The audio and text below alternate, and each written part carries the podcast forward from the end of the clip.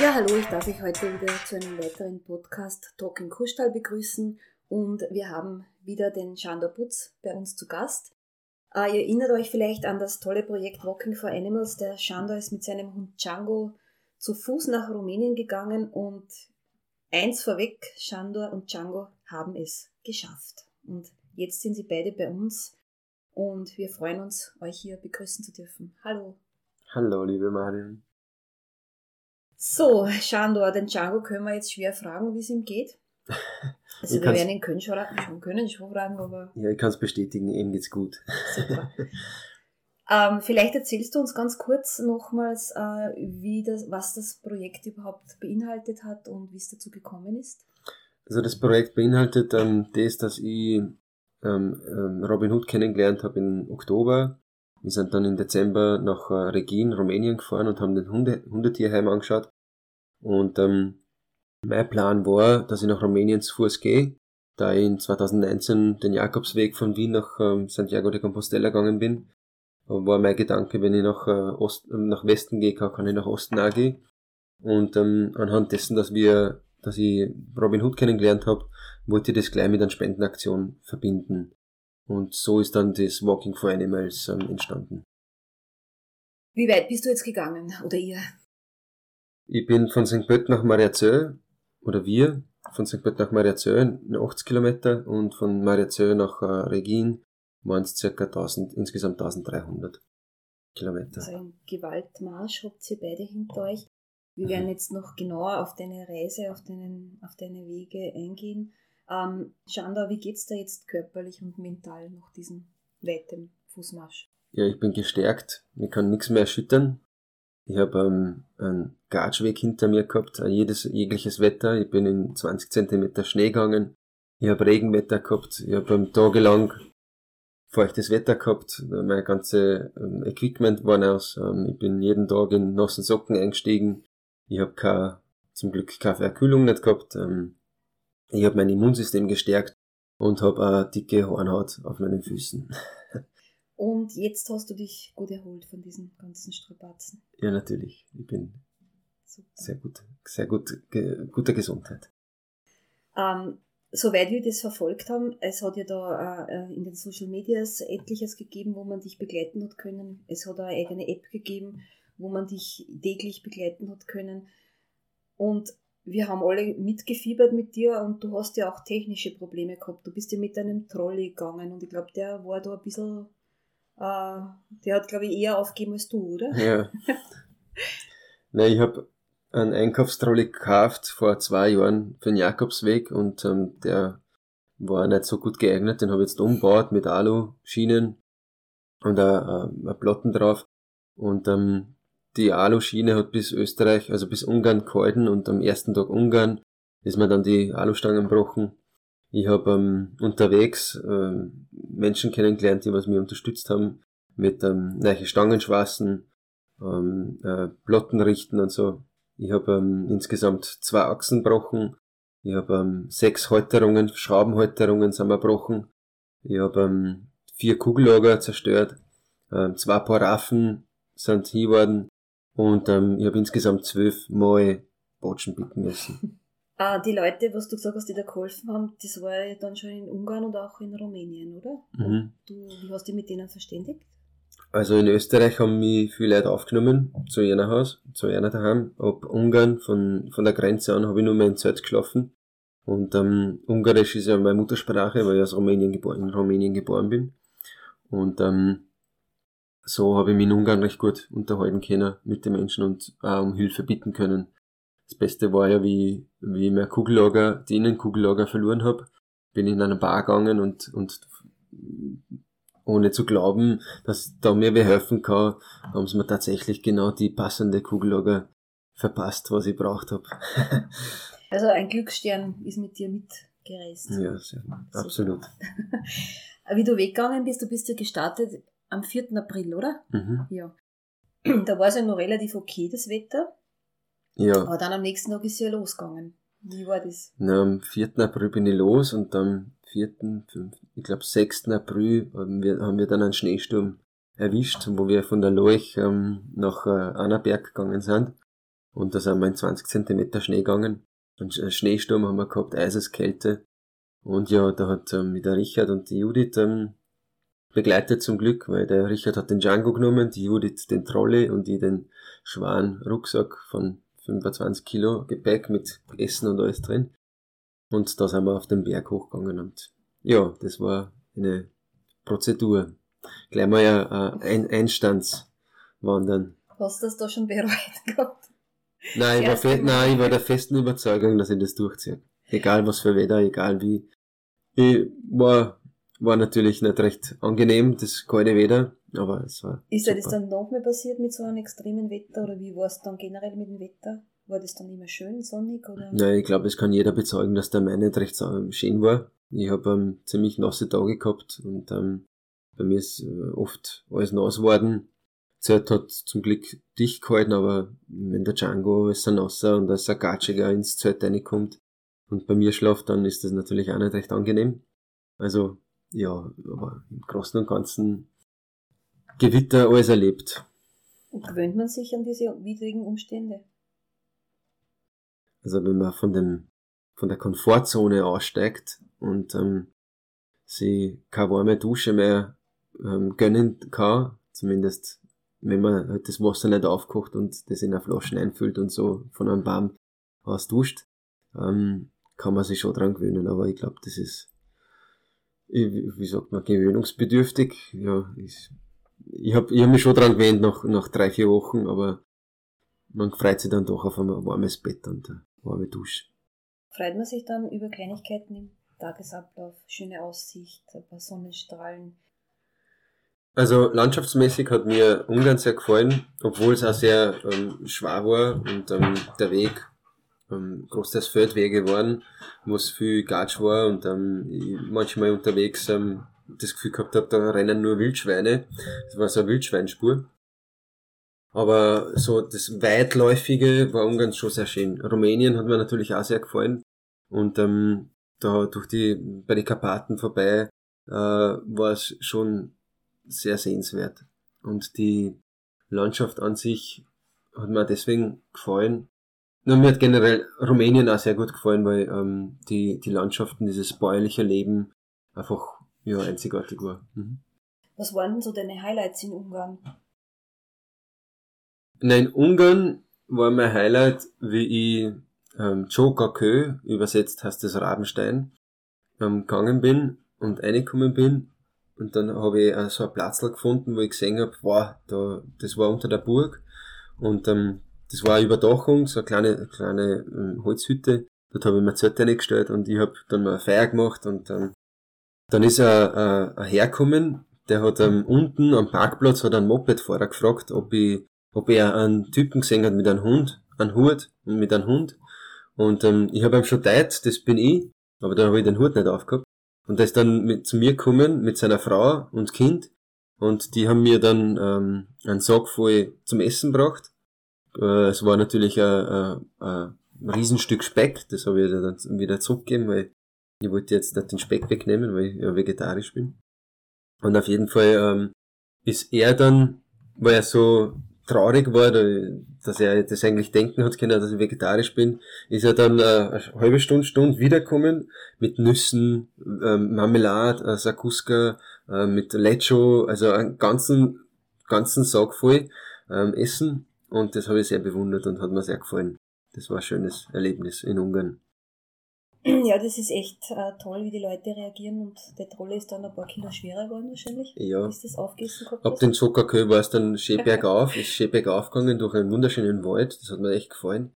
Und ähm, was ich dazu sagen wollte, es war ja nicht so, dass sie mir, dass mir Steine auf den Weg gelegt worden sind, sondern ich habe ähm, insgesamt auf dem ganzen Weg, und das war großteils in Ungarn, ähm, 250 Baum auf dem Weg gehabt. Und das waren jetzt keine kleinen Baum, sondern das waren wirklich große Baum, die wo ich, wo ich den Trolley über drüber heben hab müssen. Und warum waren die Bäume dann die umgefallen? Oder ja, von, nein, zum Teil sind's, ähm, waren es große Eschen dabei, die was ähm, mitten am Weg gelegen mhm. sind, wo ich jetzt da nicht ähm, ausweichen hab können, weil sonst wäre ich halt und wenn, wenn ich ausweichen hätte können, dann wäre es ein größerer Aufwand gewesen, als wie den, über den Baum zu zahlen, den, den Trolley. Das heißt, der Durchschnittsgeschwindigkeit hat sich rapide vermindert. Ja, normalerweise bin ich drei bis vier Kilometer in der Stunde gegangen und so in einer Stelle waren es eins bis eineinhalb Kilometer in der Stunde, weil es einfach so mühselig war. Du hast auch einen Zwischenstopp in Budapest gehabt, mhm. oder? Mhm. Ähm, was hast du da gemacht in Budapest? In Budapest habe ich eine gute Freundin, die hat mich aufgenommen, weil von der Grenze an bin ich bis Budapest durchgegangen. Und dort habe ich dann vier, fünf Tage pausiert. In Django war es auch gut. Und ähm, wir haben dann ähm, die Stadt angeschaut und äh, ja, ein paar Sehenswürdigkeiten. Mhm. Geduscht und in einem Bett geschlafen, oder? Auf der Couch, ja. Okay. Schauen da den Tagesablauf, wie kann man sich das ganz grob vorstellen? Essen, kochen, wie hast du das alles bewerkstelligt? Und was hast du da so gekocht als typische Mahlzeit? Also ich bin meistens zwischen fünf und halb sechs munter worden durch das Vogelgezwitscher. Ähm, das war jeden Tag ein Vogelkonzert der Sondergleichen. Eh wunderschön. Manche Vögel waren einzigartig laut. und ähm, der Tagesablauf hat so angefangen, dass ich mal mit Django kuschelt habe. Weil das Guten Morgen kuscheln, das war jeden Tag am Tagesprogramm. Dann, äh, wie ich dann meine Routine gemacht habe, war, war dann zusammenpacken alles. Es war eigentlich immer der gleiche Ablauf. Alles einpacken, Schlafsack, das ganze Essen, was ich gehabt habe und ähm, alles in den Rucksack, dann den Rucksack auf den Trolley, weil den Trolley habe ich nämlich immer m, zur Seite gestellt, ähm, entweder versteckt in, oder angehängt auf dem Baum. Obwohl ich mitten in der Natur war, also hätte ich jetzt keine Angst gehabt, dass mir der mehr, mehr stört. Und, ähm, und danach, äh, wie wir gegangen sind, Mm, sind wir immer am Vormittag zwischen 8 und 10 Kilometer. Dann eine Siesta zwischen 12 und, und 15 Uhr. Zwei, drei Stunden auf jeden Fall. Und dann sind wir am Nachmittag auch wieder zwischen 7 und 10, manchmal 12 Kilometer. Also mein Tagesabschnitt war immer 12, 22 Kilometer. Ich habe ähm, vom Kochen her habe ich nicht überall kochen können, sondern ähm, weil es ähm, oft regnerisch war, habe ich dann auf ein Brot äh, essen müssen. Aber wenn ich gekocht habe, dann habe ich ähm, ein Großteils, ich habe immer Zwiebeln mitgehabt, ähm, äh, Reis habe ich mitgehabt, Couscous. Ich habe ähm, manchmal habe ich mal so ähm, Erbseneintopf äh, oder äh, Kichererbseneintopf gemacht mit ähm, mit Kokosmilch. Ähm, das habe ich mir dann geleistet, dass ich einfach ein gutes Essen habe. Ich habe ähm, viel mit, mit Gemüse gekocht und ähm, Nudeln mit ähm, mit Soßen habe ich mir zubereitet am Nachmittag, wie wir die Siesta gemacht haben, Django hat sich auch gefreut zum Schlafen, ähm, ist auch nicht überall gegangen, weil wie, wie das eine Mal unterwegs war, das war nur, glaube ich, Österreich, da hat's, was urkalt, es hat voll geregnet und ich habe einfach nicht gewusst, wohin mit mir. Und wohin, der Django hat ähm, einen, einen schönen Unterplatz gehabt unter der Jagerhitten. Und ähm, da habe ich mich zum ersten Mal gefühlt, wie sich ein Streuner fühlt, wenn er wirklich kein Zuhause nicht hat, wo er nicht weiß, wohin mit ihm. Ja, wo, wo man einfach nicht weiß, wo du Schutz finden kannst. Und ähm, das war in, in, so gesehen ein sehr lehrreicher Tag für mich. Ja. Eigentlich bist du ja einen Pilgerweg gegangen, ich glaube Marienpilgerweg heißt der, oder? Mhm. Das ist der Marienweg, ja. Und wie war der, waren da viele Pilger unterwegs? Wie darf man sich den Weg vorstellen? War das irgendwie, ich glaube, da hat es ja in Budapest eine Stelle gegeben, die diesen Weg betreuen und du hast irgendwie gesagt, teilweise war das gar kein Weg mehr, oder? Na, also der Marienweg, der geht ähm, von Csíksomlyó nach Mariazell, aber viele gingen von Rumänien nach Csíksomlyó, weil das auch ein Pilgerort ist, also ein Wallfahrtsort, so wie bei uns Mariazell. Der wurde aber von, von Ausschilderung her wurde großteils ähm, sehr gut beschildert. Nur die drei oder viermal bin ich insgesamt in Ungarn so hingekommen, dass ähm, die, Bauern den Weg zum Beispiel ähm, komplett überackert haben und haben vier Reihen, fünf Reihen Gugarutz mehr gemacht, damit sie eben ein bisschen äh, mehr Flächen haben. Und das war in der Früh über, über mit nassen Füßen durch ein Gerstengraus rennen und ähm, das eine Mal war, war so gatschig, da habe ich durch den Gatsch rennen müssen, laut Navi, ich bin nach, laut Navi gegangen, das war eine GPX-Datei, was ich in mein Navigationssystem eingegeben habe. Und so habe ich gesehen, wo der Weg geht. Nur großteils ähm, war der Weg nicht so recht begangen, weil ich habe eh vorhin erzählt, ähm, zum Teil war der Weg so überwachsen und überwildert, wo echt nur mehr Wildschweine und Rehe den Weg gefunden haben. Das heißt, deine anderen Pilger, die du getroffen hast, waren meistens Tiere. Nein, ich habe eine, eine Dame habe ich, hab ich getroffen, die was Richtung Mariazell gegangen ist, am ziemlich Anfang von, von Ungarn. Und sonst ähm, habe ich in, das war so, äh, fällt mir jetzt nicht wo das war. Das war ein, ein heiliger, heiliger Ort, wo die heilige Maria, die Jungfrau Maria war. Und das war ein heiliger Brunnen dort. Und ähm, dort hat der Herr, der was ein Pfarrer war, eben gemeint, es sind heuer nicht viel Pilger gewesen durch die Situation, ähm, was wir haben.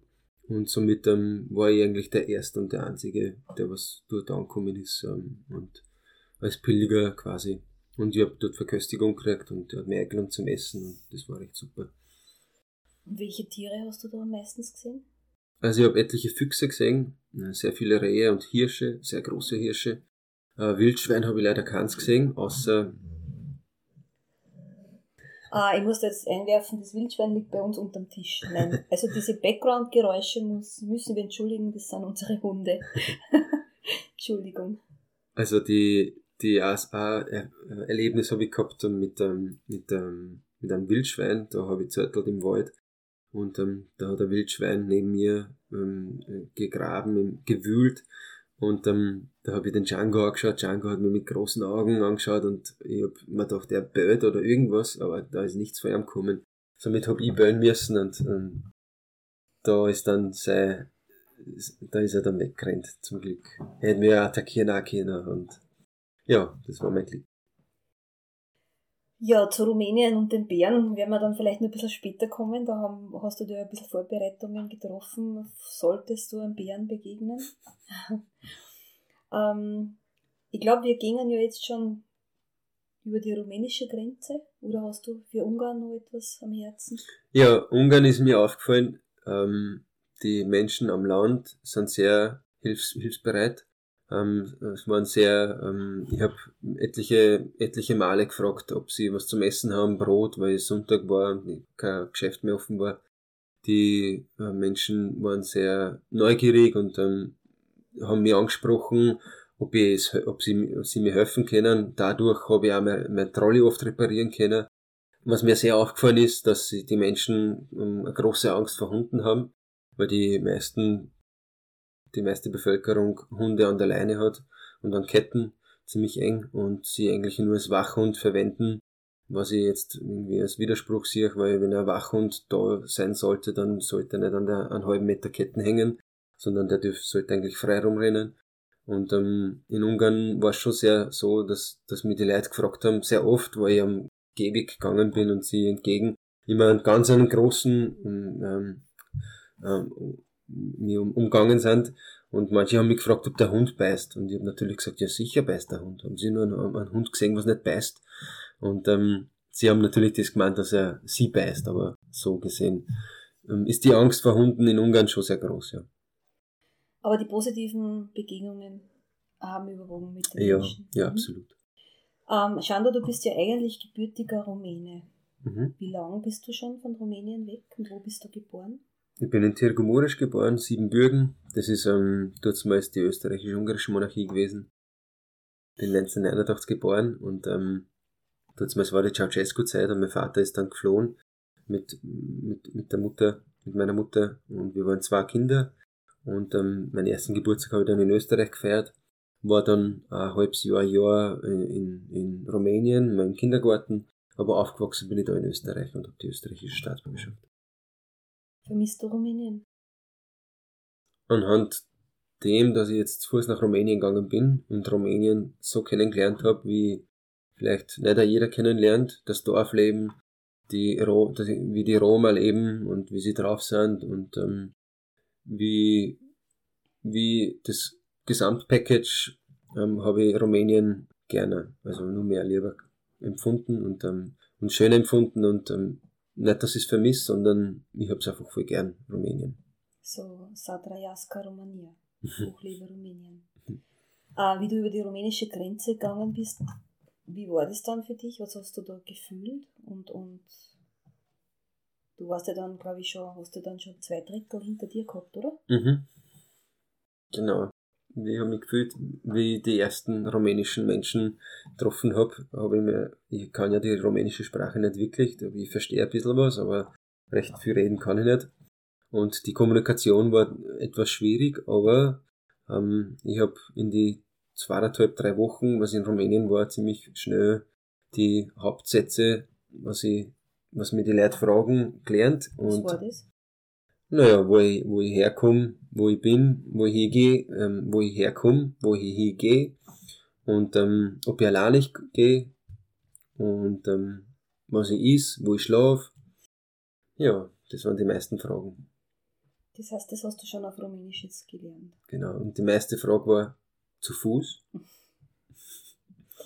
Ähm, was war so für dich die einprägendsten Situationen in Rumänien oder was ist dir da am, am ehesten im Gedächtnis geblieben, wo du sagst, das war eigentlich eines der Highlights?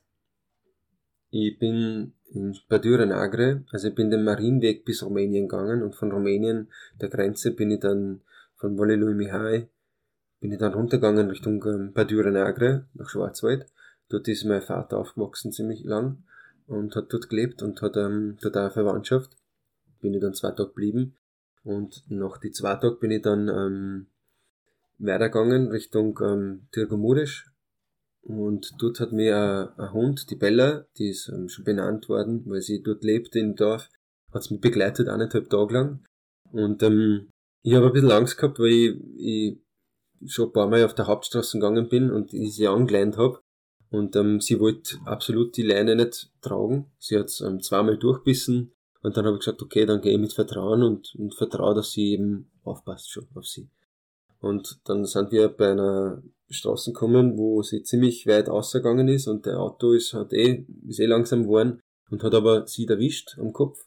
Und wie sie dann ähm, geschrien hat, habe ich dann glaubt, es ist Schlimmeres passiert, aber sie stand, sie stehen geblieben, habe dann nachgeschaut und ich wollte in der Zeit, wo ich dann zurückgegangen bin zum Trolley, Django's alleine nehmen und sie ist dann in Richtung Feld, am Feldweg weggelaufen.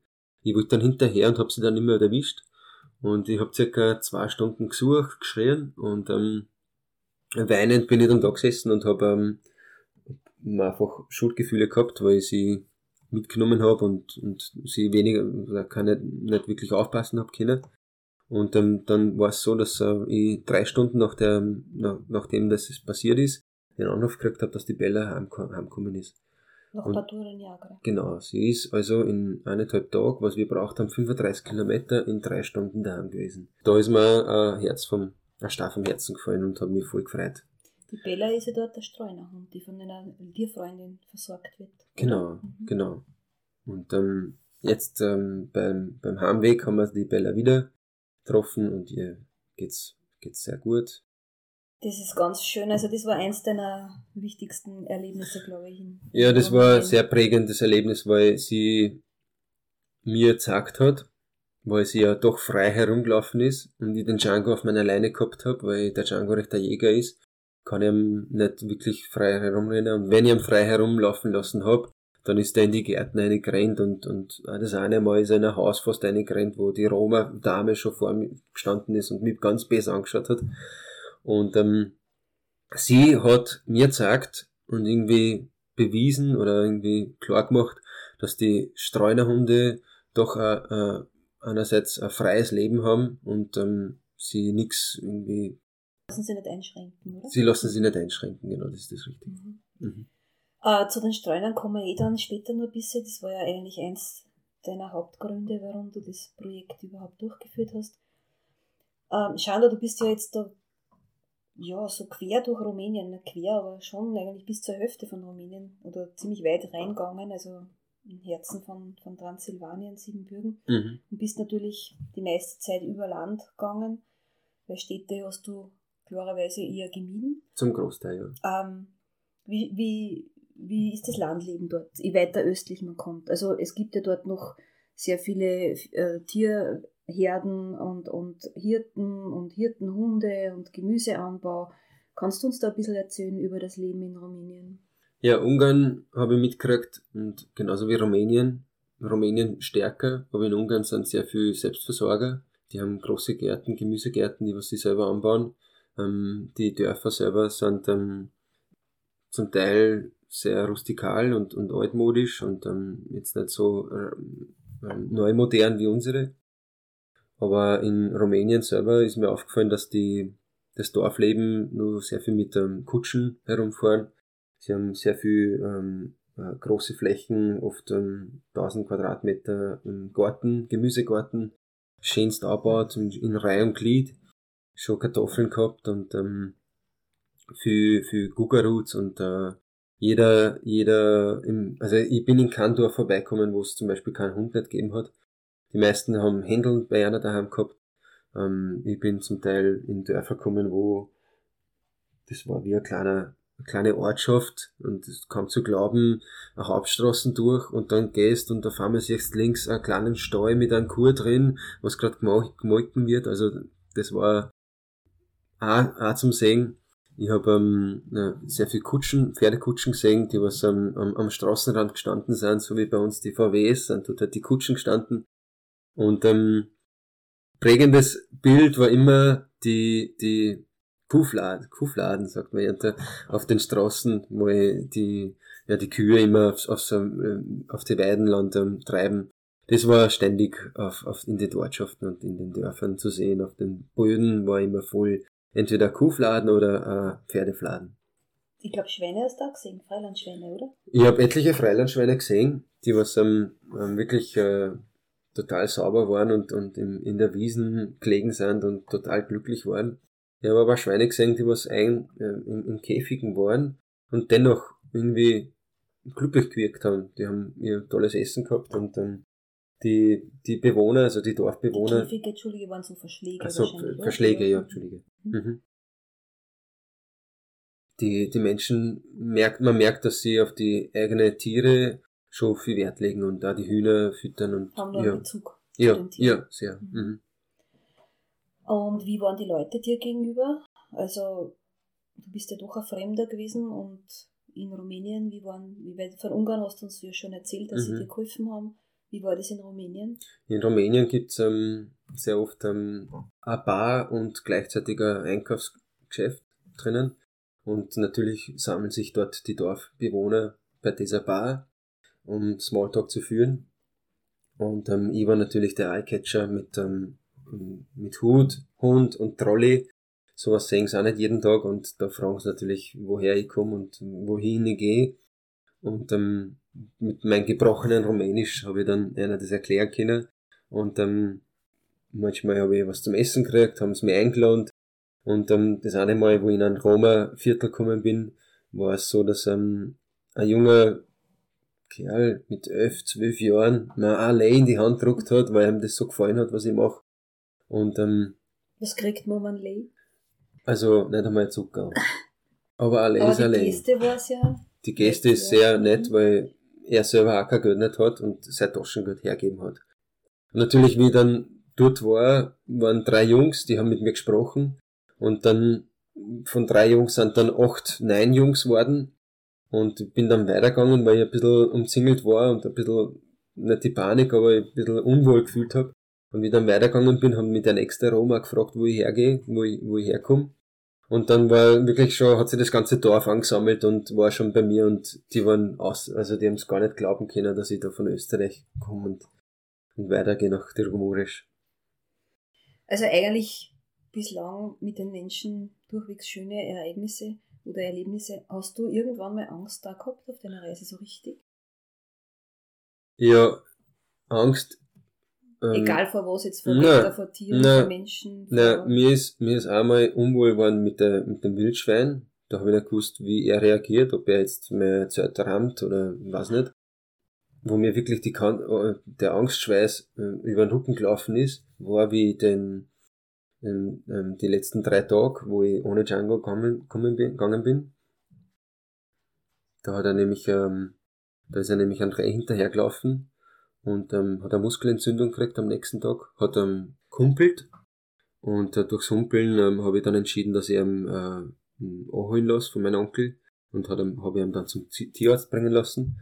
Und so bin ich dann drei Tage ohne ihn gegangen und ähm, ich bin zu einer Hirtenstation gekommen, wo sechs, sieben Hunde waren und der eine Hund war so wüt, äh, der ist total durchdraht gewesen und ich glaube, das war wegen, wegen meinem Trolley, wegen die Raffen, weil sie die Draht haben, ähm, war der so aggressiv, dass ich ähm, so mit einer Handgestik verjag verjagen wollte und dann ist er nur aggressiver geworden und da habe ich, ich glaube, dass er mich abbeißen, abbeißen wird.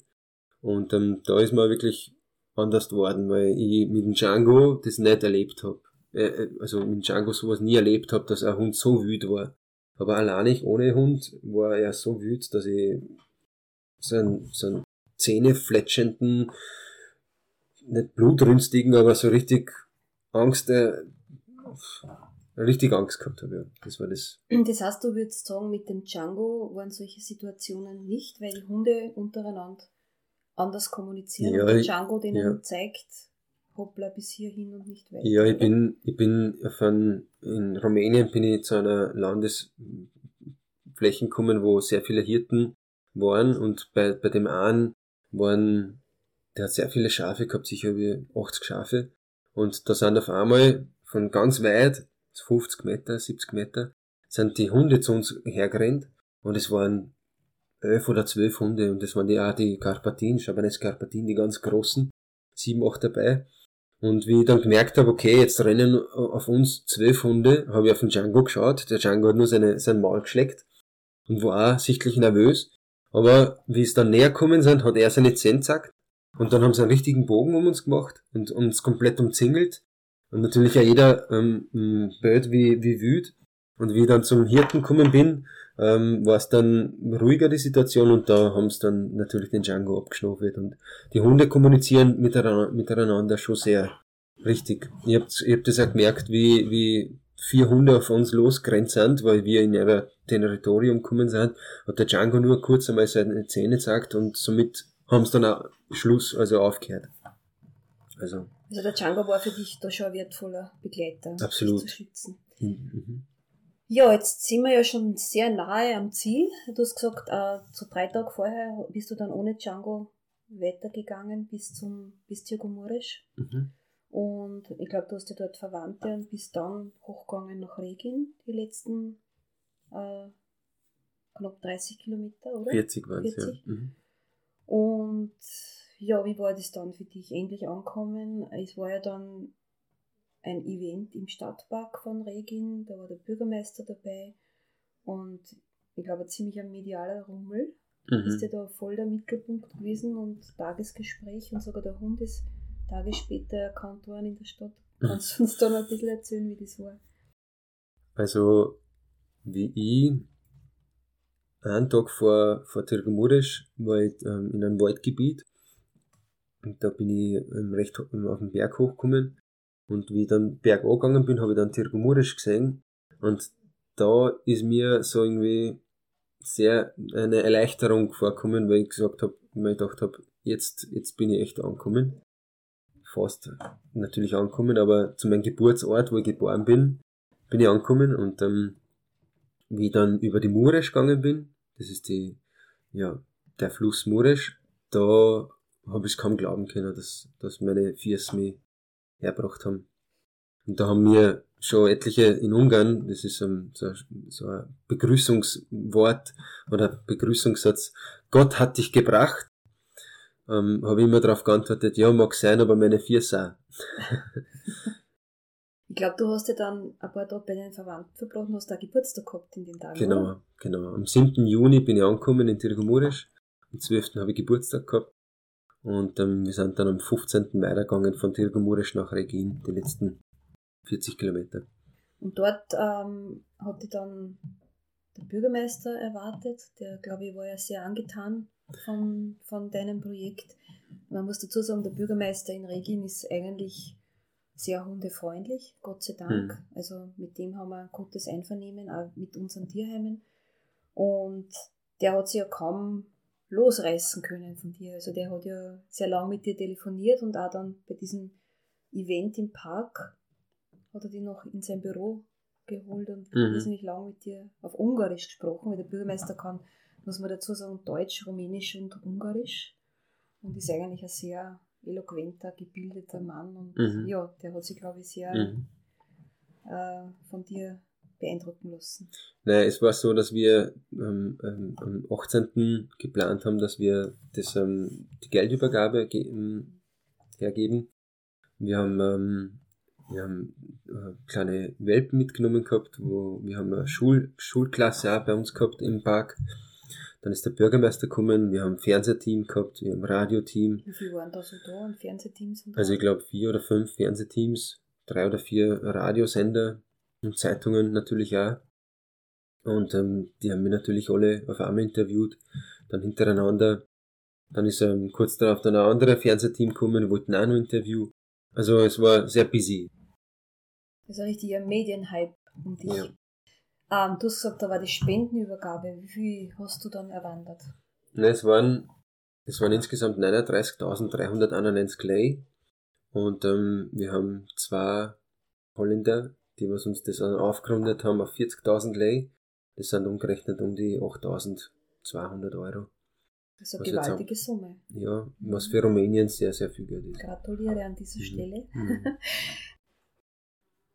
Man darf sich das ja so vorstellen, dass in Rumänien noch sehr viele richtige Streunerhunde gibt, die auf der Straße leben, so wie Mhm. du gelebt hast und der Django. Und eigentlich würden die Menschen die Hunde in Ruhe lassen, hätten die ja zwar ein hartes, aber ein glückliches Leben, weil sie frei sind. Mhm. Aber dann kommt der Mensch, funkt rein und die Hunde werden von der Straße weggefangen und landen im Tierheim. Was ist da so de, deine Meinung dazu? Also die, die Hunde im Tierheim, was mir aufgefallen ist, ist, ähm, sind etliche äh, schon jahrelang drin. Manche werden ähm, gleich vermittelt. Das Schöne ist, dass ähm, Robin Hood äh, sich sehr viel mit ähm, Adoptionen beschäftigt. Und auf das soll es auch hinausgehen, ähm, dass wir die Hunde adoptieren und ähm, dass so schnell wie möglich ähm, weiterkommen. Wir haben vor, dass wir ähm, eine neue Welpenstation bauen mit dem Geld, was, was wir ähm, da gesammelt haben. Und ähm, das Wichtigste ist eben für die Welpen eine eigene Quarantänestation zu bauen und ähm, äh, neue Überdachungen eventuell, Trennwände zwischen den ähm, Bereichen von den Hunden und ähm, dass wir ja, dass wir ein gutes und schönes Leben in der Zeit, wo sie bei uns im Tierheim sind, ähm, ähm, einer geben können. Und zusätzlich hast du ja noch einen anderen Plan, weil äh, Robin Hood macht das seit Jahren. Wir haben ja auch eine mobile Ambulanz, die Mhm. hoffentlich bald am Laufen ist. Da hat uns die Pandemie ein bisschen Zeit gekostet. Ähm, wir machen ja auch Kastrationsprojekte und ich glaube, du möchtest auch mit unterstützen. Mit Ja, also da, da eben ähm, sehr viel zusammengekommen ist, glaube ich, können wir ähm, Kastrationsprogramme in verschiedenen Ortschaften machen. Wir werden wahrscheinlich ähm, das ähm, ähm, Radio oder Zeitung ausschreiben und eventuell ähm, den Bürgern bekannt geben, dass wir diese ähm, Kastrationsprogramme haben- vorhaben, um die große Welpenmenge zu dezimieren und dass nicht so viel Streuner dann auf die Straße kommen. Weil oft ist ja so, dass die Menschen das gar nicht wissen, dass ähm, Kastrationspflicht ist. Und ähm, wie wir das auch erlebt haben, sind ähm, zwei Frauen gekommen mit auf einmal acht Welpen oder neun Welpen und die haben das nicht einmal gewusst, dass ähm, ja, diese Kastrationspflicht ist. Und oft werden sie einfach in Sackerlau abgeben. Ja, haben, haben wir auch gesehen, ja. Mhm. Also noch große Pläne fürs Tierheim Fiducia, für die Mhm. Kastrationskampagnen. Mhm. Ähm, Shando, an dieser Stelle möchte ich mich ja im Namen von Robin Hood ganz, ganz herzlich für deinen wertvollen Beitrag und für deine wirklich überragende Leistung mit deinem Hund Django bedanken. Also es war Na ja. wirklich ganz toll. Sehr gerne, ich bin nur gegangen zu Fuß. Ja, aber es macht nicht jeder und im Namen der Tiere Ja. wirklich unser allerherzliches Dankeschön. Sehr gern. Ja, also nochmals super Leistung. Das macht wirklich nicht jeder, so weit zu gehen und auch die ganzen widrigen Umstände, die du da mit Wetter erlebt hast. Also echt Gratulation. Wie schaut's aus in der Zukunft? Planst du wieder sowas oder denkst du, boah, jetzt reicht's mir für ewig? Oder denkst du, hm, wäre cool, für ein anderes Projekt sowas ähnliches zu machen? Also ich möchte mich an der Stelle einmal bedanken an die, an die ähm, komplette Robin Hood Team. Ich habe ähm, sehr viel Unterstützung gekriegt ähm, via Social Media, Blogging. Ich habe ähm, sehr viel Unterstützung vom ähm, Hermann von Blue Dream, äh, von der Agentur gekriegt. Und ähm, ich habe sehr viel Unterstützung von der Familie und von Freunden gekriegt. Ähm, Ich habe ähm, so gesehen, bin ich schon sehr an meine physischen und psychischen Grenzen gekommen auf diesem Weg. Der Marienweg hat ja mir sehr viel abverlangt. Durch Gatsch und Co. bin ich gegangen, durch Wetter. Ich hab, mir war kalt, ich habe gefroren. Ich habe ähm, großteils ähm, das auch gar nicht erwartet, dass mir so gehen wird. Aber ich habe das aus einem guten Zweck gemacht und ähm, es ist sehr gut angekommen bei den Menschen. Und ähm, selbstverständlich würde ich sowas nur mal machen, um Geld Spenden zum Sammeln für ähm, hilfsbedürftige Tiere, die was eben angewiesen sind auf unsere Hilfe, weil es einfach, genau, es zum Teil leiden oder zum Teil ähm, Hilfe brauchen, auch für das Tierheim selbst, ja. Also ich, ich glaube, uns fällt da sicher was ein, wo wir die wieder hinschicken können. Wenn du die dann vielleicht nächstes Jahr oder so, schauen wir mal, wäre irrsinnig cool. Also wir würden uns total freuen, wenn du weiterhin mit uns äh, mitarbeiten wirst, egal in welcher Form und uns weiterhin begleitest auf unserem auch teilweise, wir haben auch viele Baumstämme im Weg im Tierschutz und viele Steine mhm. und wir sind über jede Hilfe dankbar. Und wie gesagt, nochmals an dieser Stelle vielen lieben Dank. Ja, das war eine weitere Folge unseres Podcasts Talk im Kuhstall mit dem Chandor Butz und ja, vielleicht möchtest du dich auch noch verabschieden. Ja, danke für die schöne, schöne und nette Zeit, danke für den Podcast und ähm, danke fürs Zuhören. Yeah.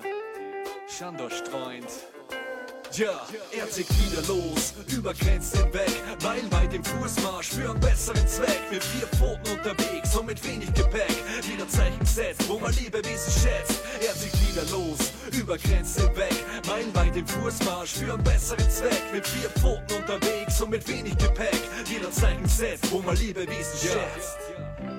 Walking for Animals, Robin Hood Tierschutzverein, yeah.